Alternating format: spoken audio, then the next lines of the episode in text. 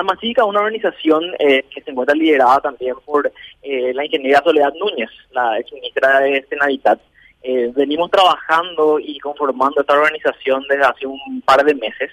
Eh, somos una plataforma que da soporte, impulso y colaboración a ciudadanos que están comprometidos con sus ciudades y con la democracia, ¿verdad? Mm. Y es dentro del marco de esto que, que saltamos un paso muy importante eh, con, con una firma que hicimos ayer con el Tribunal de Superior de Justicia Electoral eh, para poder conformar y coordinar la misión de observación electoral a nivel nacional.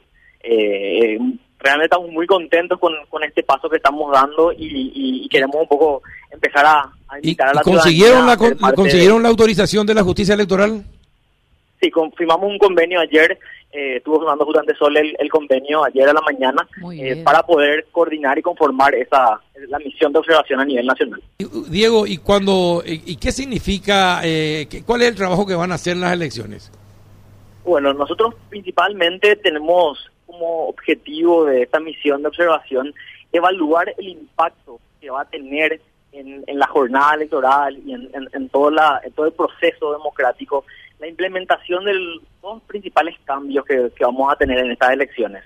Uno es poder votar a través de máquinas electrónicas eh, y el segundo punto que vamos a evaluar va a ser también eh, cómo impacta en- en todo un poco el proceso democrático el tema de las listas desbloqueadas, ¿verdad?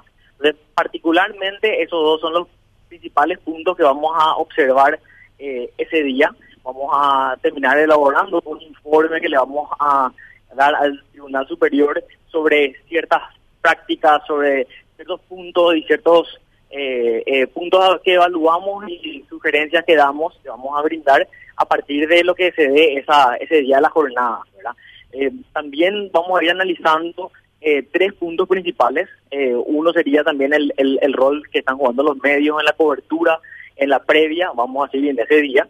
Eh, también vamos a estar evaluando ya más a un nivel eh, eh, político eh, el, el impacto también que, y el lugar que se le da a la juventud, a las juventudes dentro de los partidos eh, políticos y el nivel de- de participación y la forma en la que las juventudes participen en estas en estas elecciones.